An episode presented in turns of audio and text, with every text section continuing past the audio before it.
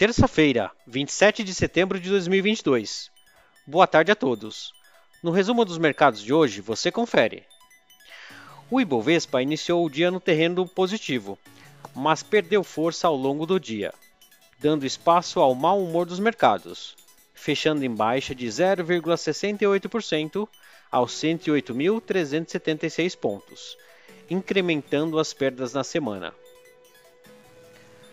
Na ponta positiva, as ações da Gerdau em alta de 2,59%, fortalecida pela cotação do minério de ferro no mercado global.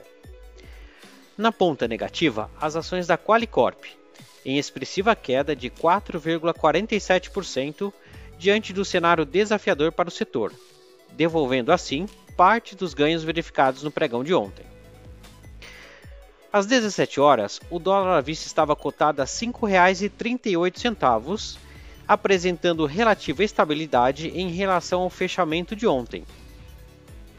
Indo para o exterior, as bolsas asiáticas, após quatro pregões em terreno negativo, reverteram o movimento e apresentaram alta, puxadas principalmente pelos mercados chineses. No Japão, o índice Nikkei apresentou alta de 0,53%. Na China, o índice Xangai Composto também fechou no terreno positivo, em alta de 1,40%.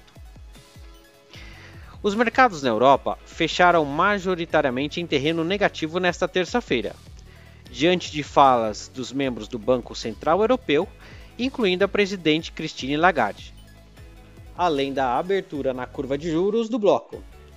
O índice Eurostock 600 encerrou o dia em leve baixa de 0,13%.